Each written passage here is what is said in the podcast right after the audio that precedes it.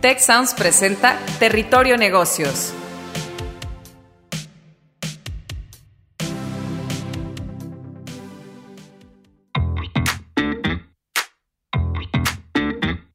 Bienvenidos a Territorio Negocios, de EGADE Business School y la Escuela de Negocios del Tecnológico de Monterrey. Mi nombre es Katia Villafuerte y hoy seré su guía por este espacio.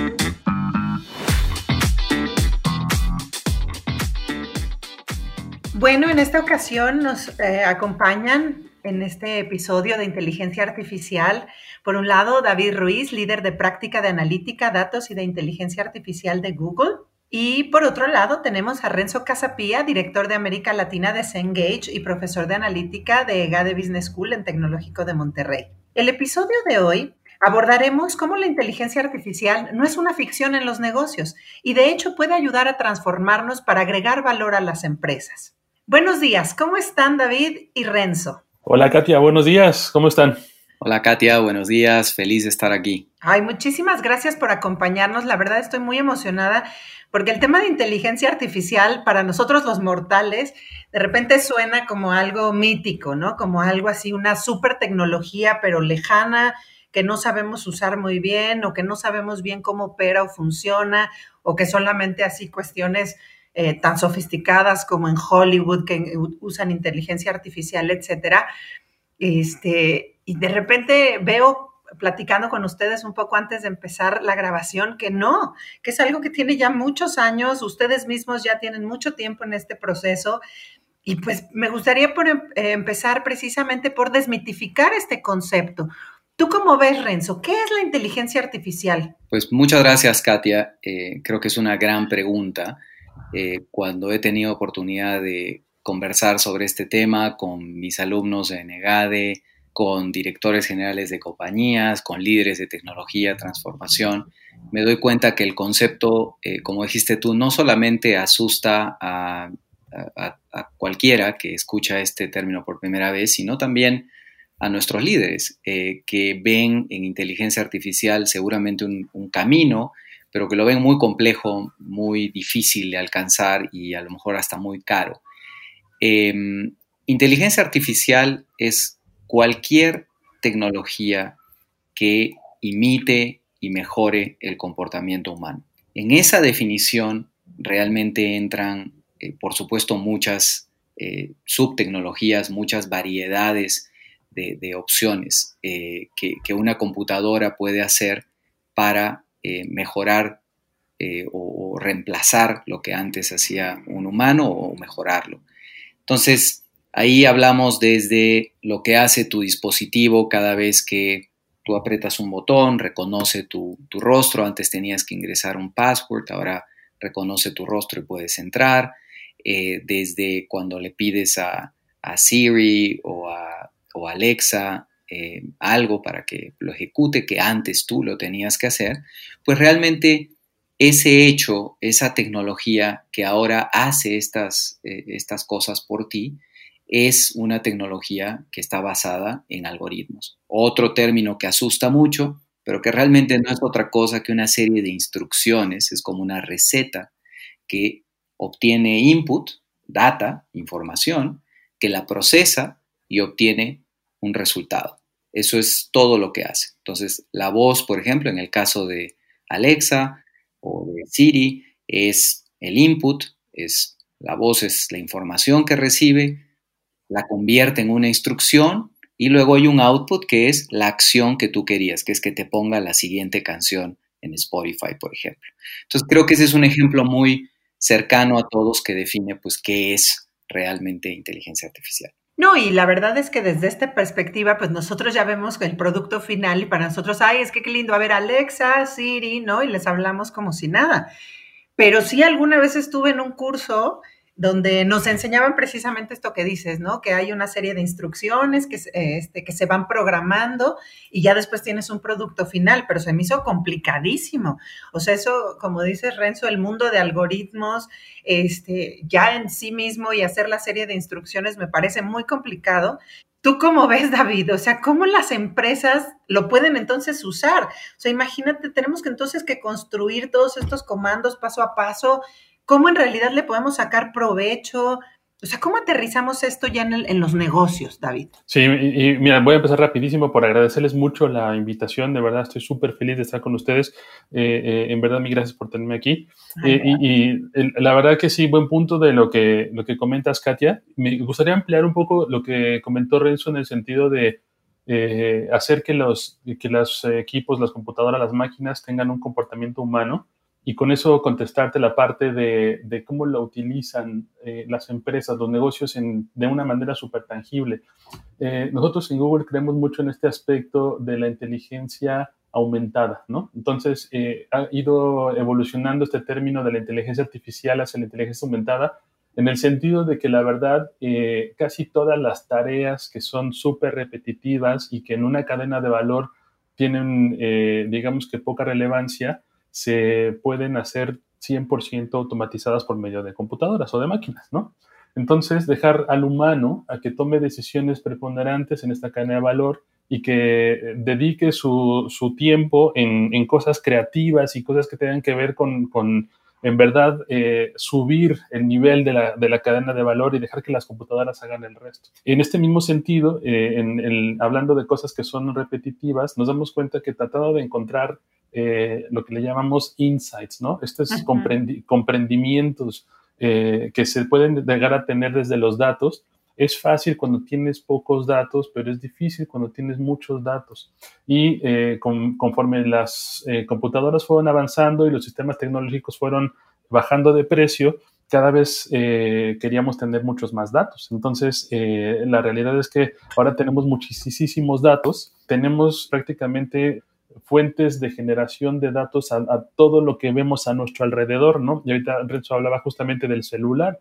Eh, eh, esa es una generación de datos impresionante, ¿no? Todo el mundo está haciendo cosas con el celular todos los días eh, y, al final de cuentas a lo que voy es que cuando tienes tantos datos requieres ayuda. Y entonces esta visión del, humano empoderado, de la inteligencia aumentada, tiene que ver con que ahora vamos a poder utilizar a las computadoras para que nos ayuden a tomar decisiones cuando tenemos un mar de datos en donde tenemos que buscar estos famosos insights. Entonces, ahora sí, contestando tu pregunta, empecemos a buscar ejemplos de cosas que, son como esta. Y quisiera empezar con algo que a ti te va a gustar, que es los recursos humanos. Ah, ok.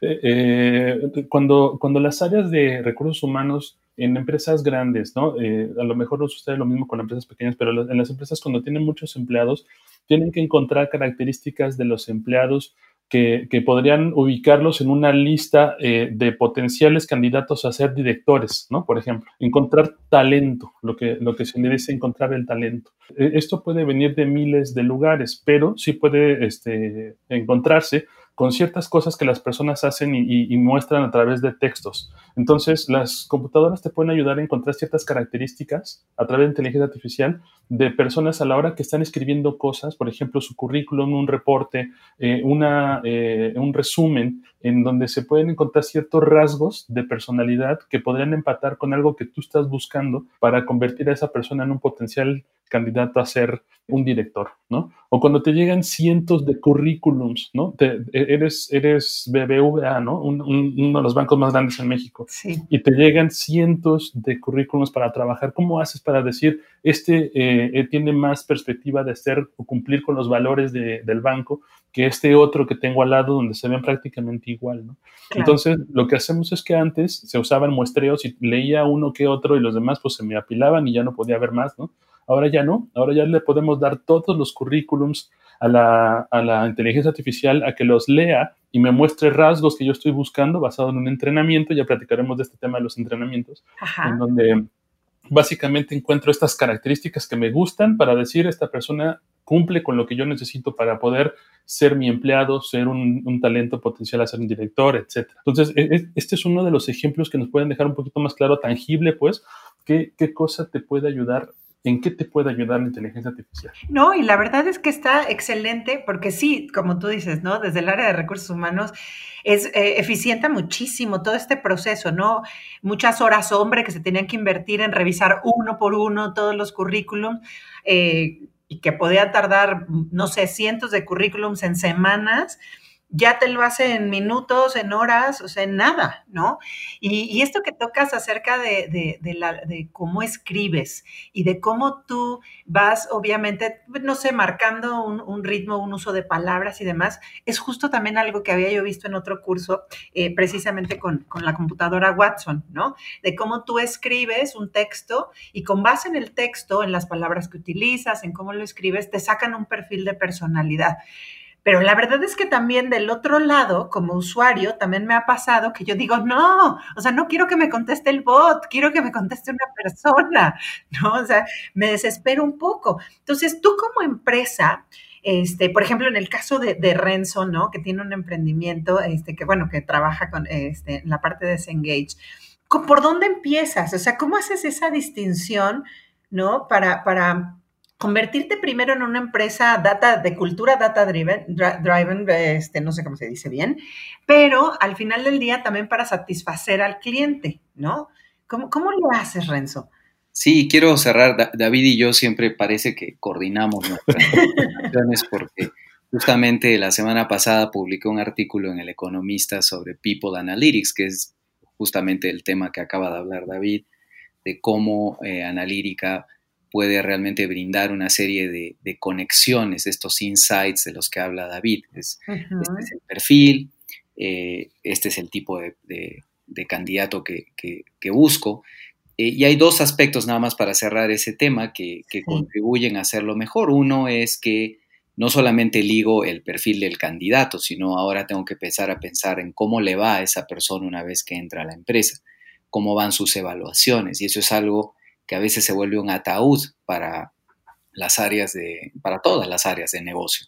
Entonces, ¿qué pasa si, si yo no sigo viendo qué características son las que contribuyeron a tener una persona exitosa, que siempre llega a sus metas de ventas, no solamente a su evaluación, que a veces es más cualitativa, pero metas comerciales, pues voy a poder tener un, un, mejor juicio después de un año, después de seis meses, de qué perfil buscar.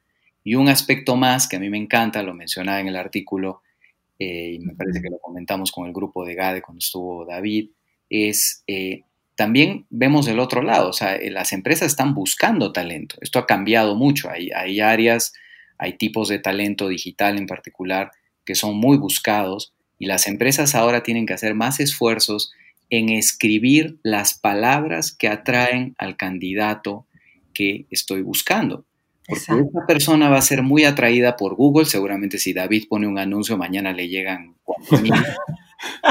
Pero si yo hago un anuncio, pues realmente voy a competir con él y no, y no necesariamente voy a poder. Entonces necesito encontrar qué palabras son las que a una persona digital, a una persona que desarrolla e-commerce, a una persona de data analytics, lo atraen para traerlo a, a mi empresa.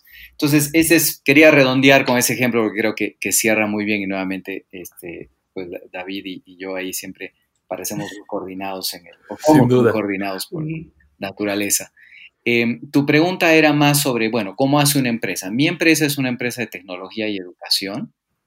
Eh, esto es un reto gigante em, para, para, la industria de educación, que si te pones a pensar, eh, David habló un ejemplo, eh, ejemplo de recursos humanos, pero seguramente va a hablar muchos ejemplos de retail, empresas eh, online, de shopping, etcétera.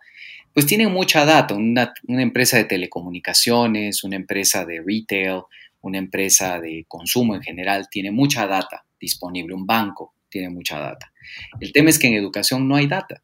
La única data que tenemos de nuestros alumnos es la data de probablemente sus asistencias, que a veces se registran al final del semestre, la data de pagos, la data más de mantenimiento del estudiante, pero cuando empiezas a, si el objetivo es conocer a tu cliente, la data que deberíamos empezar a tener es cómo aprende ese estudiante. no, y ahora, perdóname que te interrumpa, pero ahora además todo se volvió educación a, la distancia y todo con tecnología, entonces ahora peor, ¿no? Ahora esos temas que, se que, que eran ulteriores, que eran un poquito de, bueno, sí sería ideal tenerlos, porque el profesor sentía siempre que los podía ver y los podía tocar, pero ahora tienes que ser mucho más analítico, usar mucho más información para entender realmente qué tipo de, de ejercicio, de problema, de actividad, de tarea, es el que funciona como ese estudiante. A tu estudiante le gusta más escuchar un podcast como estos o le gusta más leer.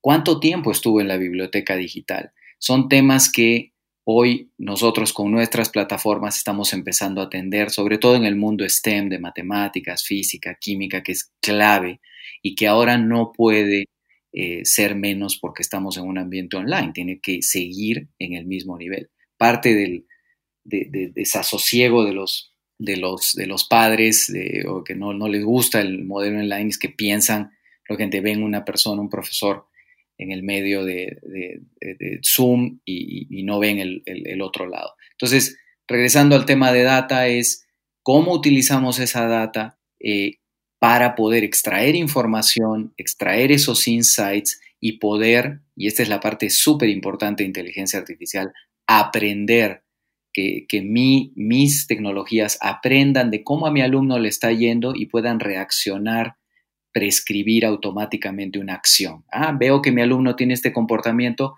pum, le voy a enviar este otro ejercicio, eh, le voy a enviar esta otra tarea, porque ese es el, la que funciona, ¿no? Eso me permite obtener mucha data de nuestros estudiantes. Ok, no, entonces al final del día, por lo que estoy viendo, ah, se puede utilizar de manera obviamente interna, ¿no? Como la parte que, decía David de recursos humanos, ah, para gestionar de manera más efectiva el negocio y agregarle valor desde este lugar, pero obviamente también para enganchar hacia afuera con los clientes, como lo estás marcando tú, Renzo, ¿no? Que te ayuda obviamente a este, a identificar más claramente qué le puede funcionar mejor, lo que decías, ¿no? Esta actividad se la lanzo porque ya completó esta.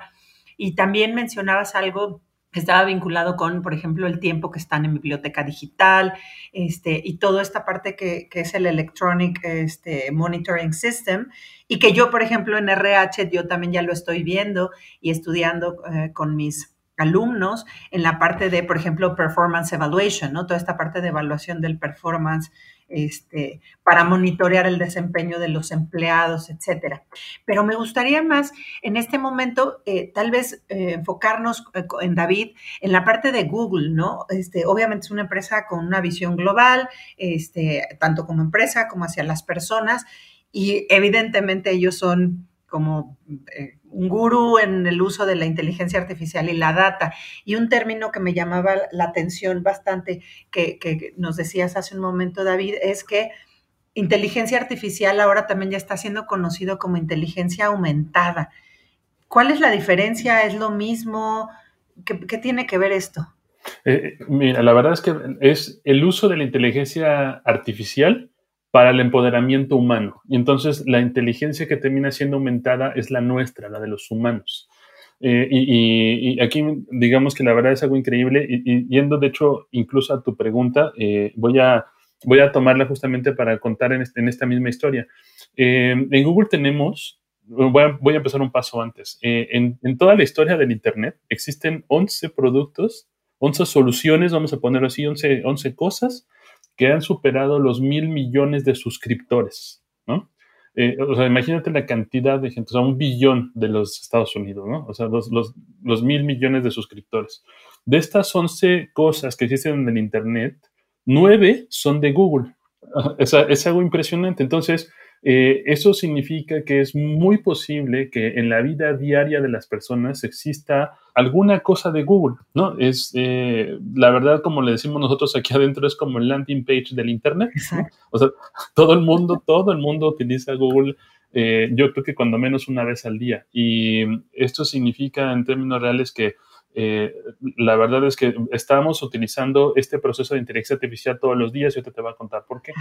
Eh, cuando nosotros vamos, por ejemplo, a un lugar que vamos conduciendo, eh, aún aunque nos sepamos el camino, es muy posible que utilicemos algún sistema de conducción o de navegación, ¿no? Como por ejemplo Waze o Google Maps, ¿no? Estas ambas soluciones son de Google y lo que hacemos es dejarle a una computadora la decisión casi total de si voy a dar la vuelta a la derecha o a la izquierda, ¿no? O si voy a continuar por un camino u otro. Este proceso es el que nosotros nos referimos con el del humano empoderado.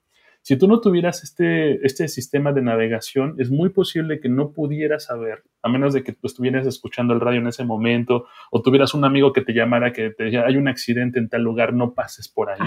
Eh, eh, eh, si no tuvieras este, este, ayudante, este asistente, que eso también está padre que lo platiquemos incluso a lo mejor en, otra sesión de la era de la asistencia, luego podemos comentar acerca de eso, pero el, el punto es que el humano, a través de este proceso de inteligencia artificial, se queda empoderado para hacer nuevas cosas y entonces puedes tomar la mejor ruta, la más eficiente, la más corta, la, que tú estás buscando para llegar al otro lugar, inclusive si ya te sabes el camino, ¿no?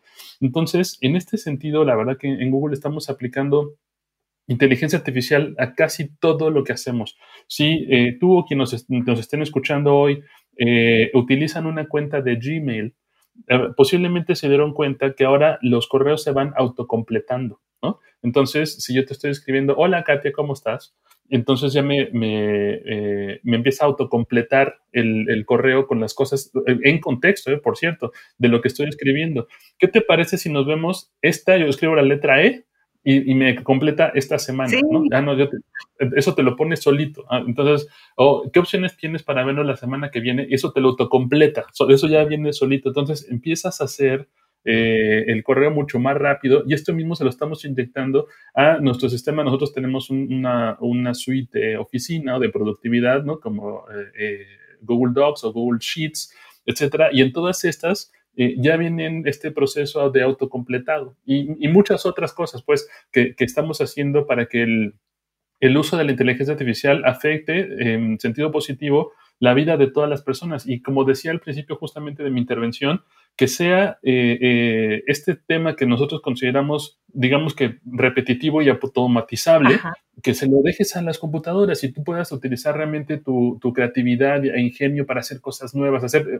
lo que tú quieras, ¿no? Para aprender más cosas, para lo que tú quieras, pero no para escribir un correo electrónico. Y entonces por eso nosotros te autocompletamos el correo o te autocompletamos el, el documento que estás haciendo o te damos la mejor ruta para utilizar algún camino o alguna otra cosa que de hecho le enseñaba a Renzo y a su, a su clase la vez que nos vimos, eh, con el sentido de las imágenes, ¿no? Ahora tú puedes buscar imágenes en Google y entonces dices, quiero una imagen de tal cosa, ¿no? Ah, ok, esta, eh, de hecho les hice un ejemplo donde se veía una mochila y entonces en todos, casi todos en nuestros celulares tenemos la aplicación de Google, ¿no? Entonces te metes a la aplicación de Google, ahí hay un botoncito que, que tiene como una cámara, tú lo tocas y abres una cosa nueva que se llama Google Lens. En Google Lens, entonces eh, eh, se vuelve totalmente receptivo de todo a tu alrededor y encuentra cosas. Entonces dices, ah, bueno, enfrente de mí eh, eh, en este momento hay un teclado, ¿no? Entonces te pone el teclado y te dice, es de tal marca y lo puedes comprar en tal lado, ¿no?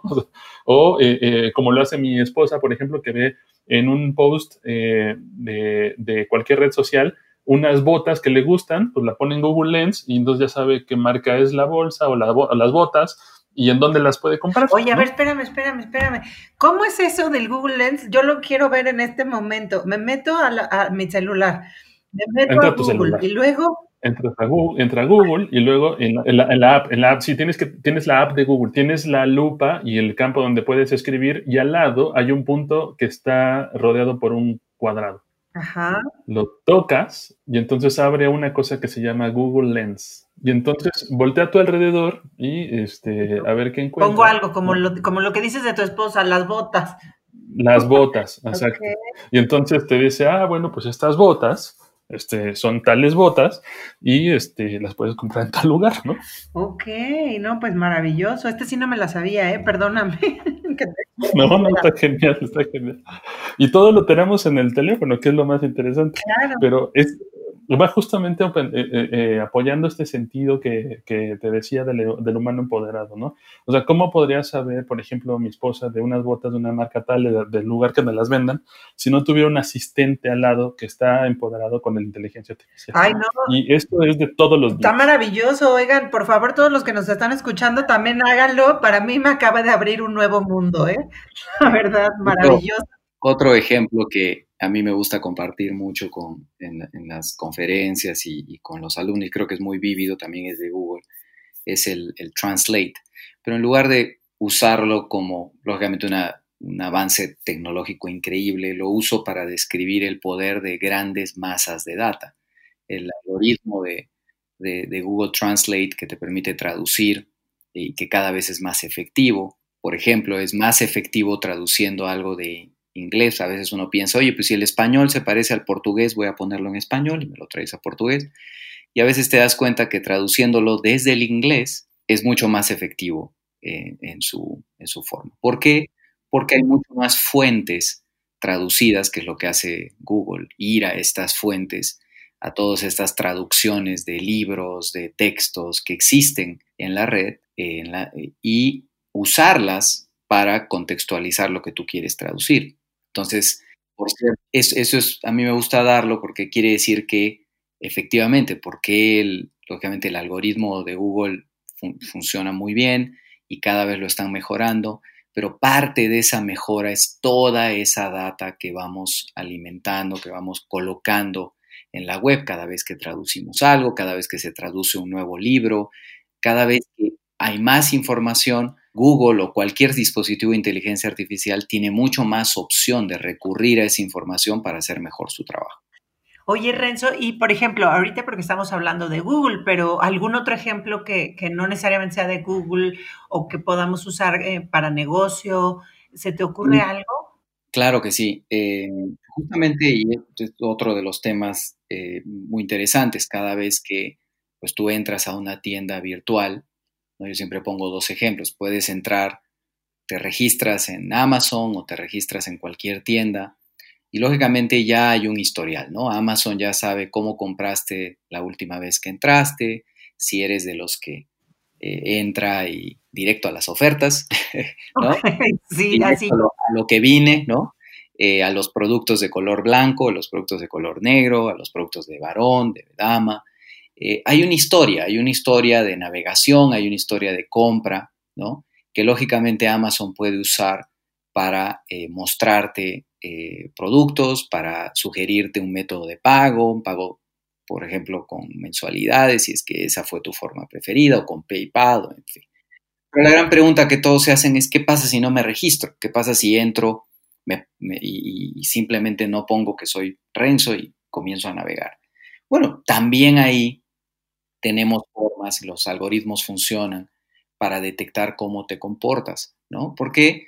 Porque vas teniendo un comportamiento. Hay ciertas huellas, que es la palabra que David usa frecuentemente, que me gusta, que es, eh, pues estás dejando una huella cada vez que ya te conectaste desde un iPhone o desde cualquier otro dispositivo. Bueno, pues si tienes el iPhone 5, pues tienes un perfil. Si tienes el último iPhone, el nuevecito, bueno, quiere decir que podrías tener un perfil diferente de consumo, ¿no? Eso ya le está dando información a la, página web. Eh, si entraste en la noche, si entraste en la tarde, qué tipos de productos empezaste a buscar, todo eso empieza a crear una historia.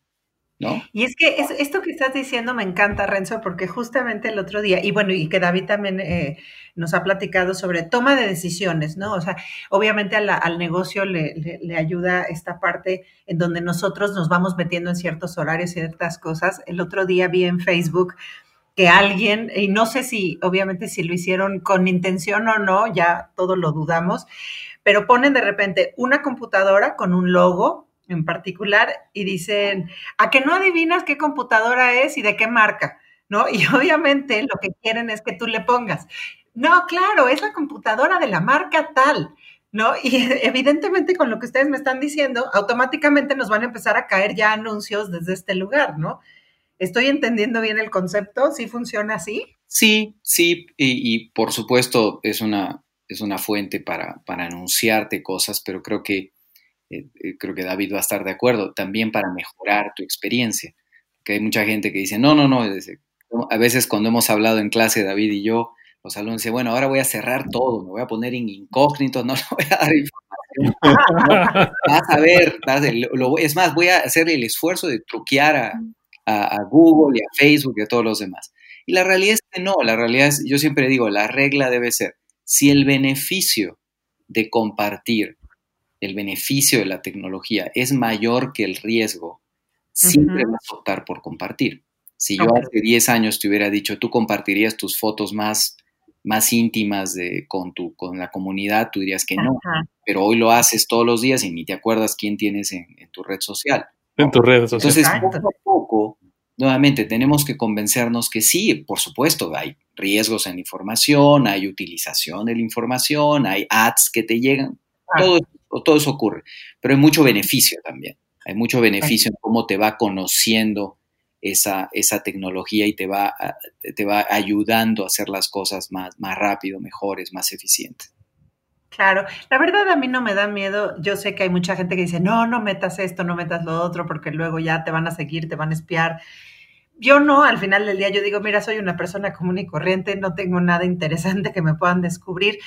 Pero bueno, desde todo esto que hemos platicado, a ver, David, tú dinos, desde tu perspectiva, ¿cuál crees que sea el mayor reto de la inteligencia artificial o inteligencia aumentada en los negocios y cómo podemos superarlo? Mira, eh, eh, este punto me gustaría contestarte de inicio con una encuesta que hicimos. A muchos de nuestros clientes hicimos una, una, una encuesta global en donde hicimos miles de preguntas, pero te, te voy a eh, contar solo de dos. La primera pregunta es, ¿usted considera la inteligencia artificial y la analítica avanzada sería un diferenciador competitivo para su empresa? ¿no?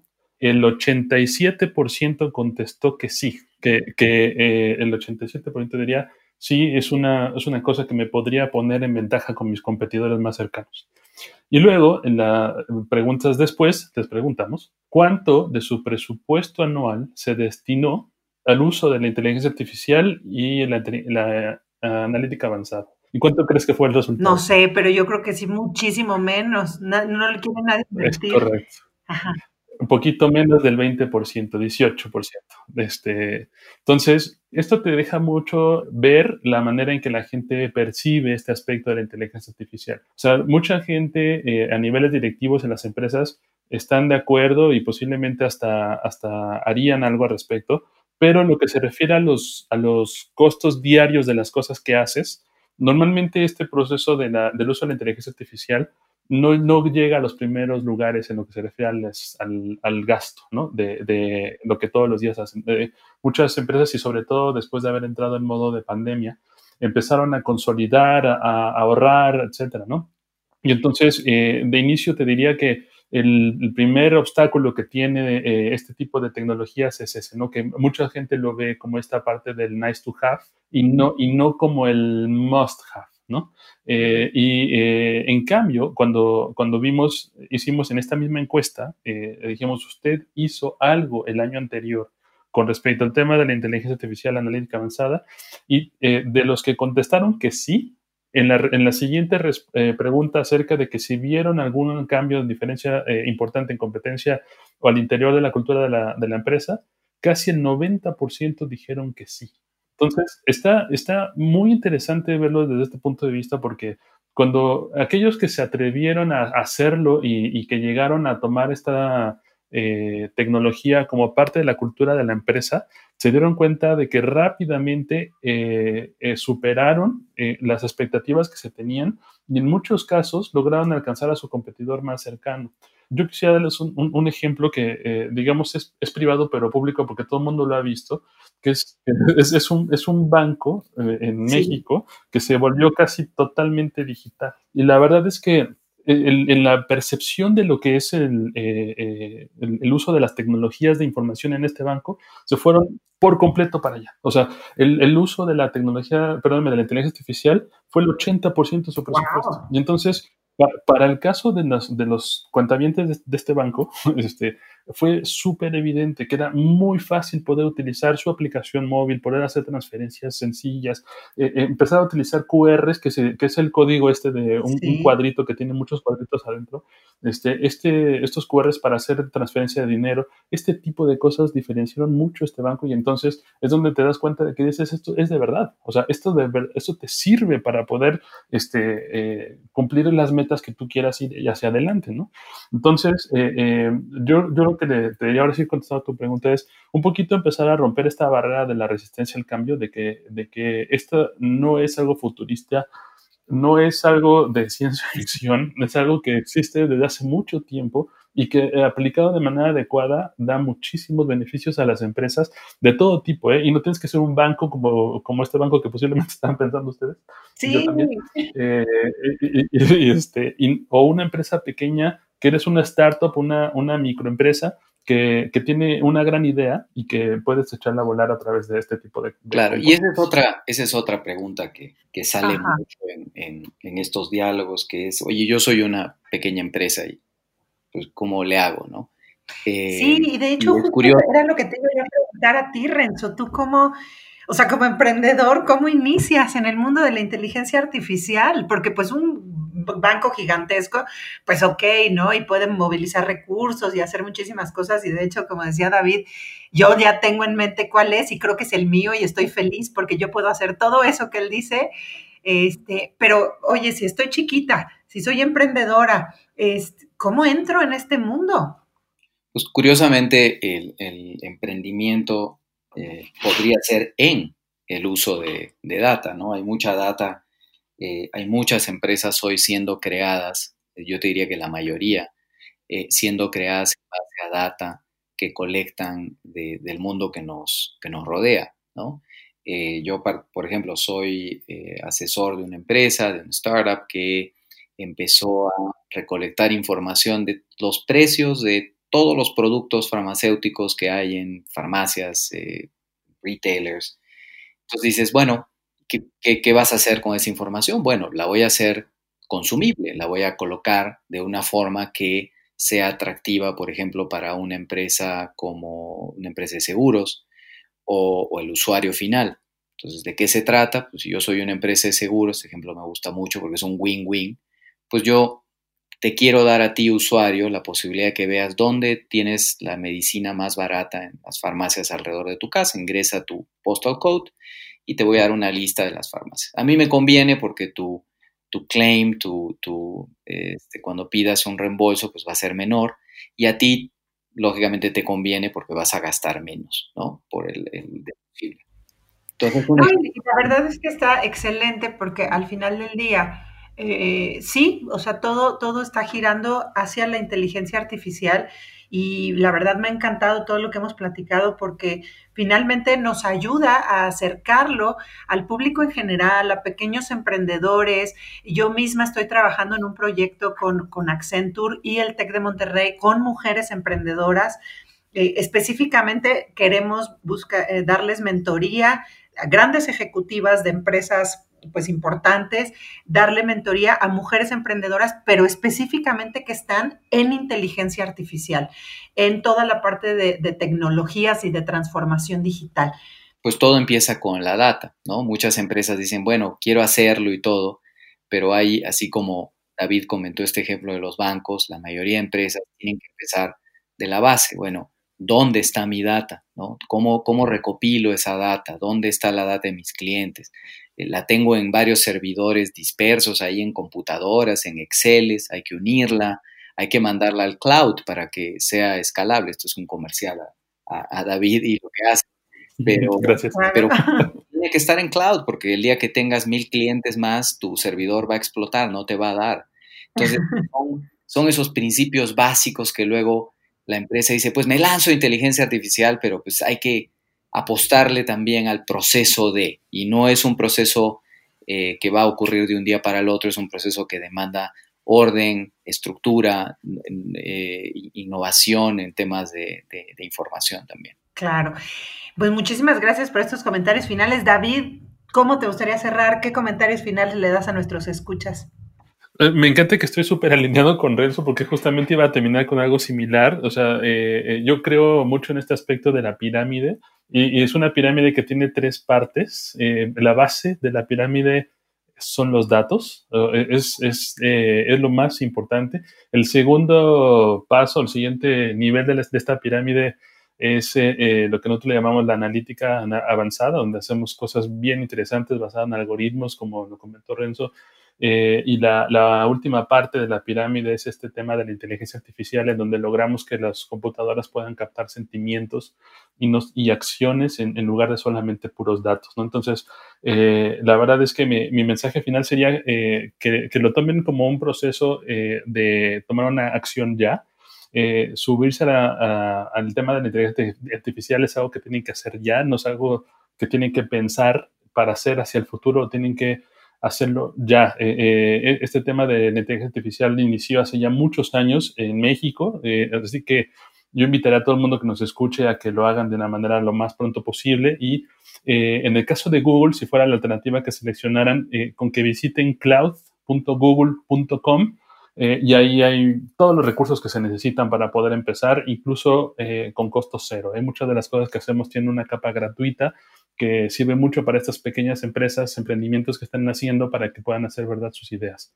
Oigan, la verdad a mí me ha faltado tiempo, seguro los vamos a invitar otra vez, pero por favor, yo creo que al igual que todos los que nos están escuchando, quisiéramos saber cómo podemos seguirlos, nos pueden compartir redes, dónde podemos saber más de ustedes. Si quieres, David, y después Renzo.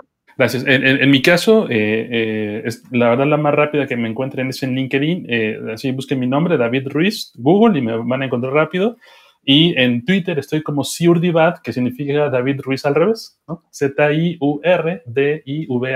En mi caso es también LinkedIn, Renzo Casapía, debo ser el único Renzo Casapía ahí, normalmente estoy ahí, y publico normalmente una vez al mes algún artículo sobre estos temas en varios medios y tengo un canal de YouTube que también si colocan Renzo Casapía, eh, Renzo con Z, Casapía con S, pues ahí me puede. Sí, Casapía, sí, sin doble S ni nada, sé al principio como suena, ¿no? Pues muchísimas gracias a David Ruiz, muchas gracias Renzo Casapía por entrar a todos a Territorio Negocios. Hasta la próxima.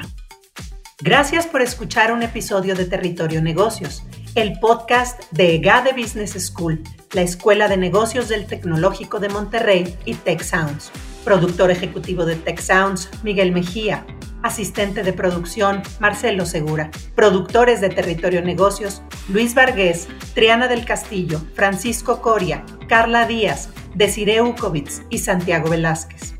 Postproducción, Max Pérez. Los invitamos a escuchar el siguiente episodio de Territorio Negocios y el resto de programas de Tech Sounds en Spotify, Apple Podcast, Google Podcast y en tech.mx diagonal tech-medio sounds.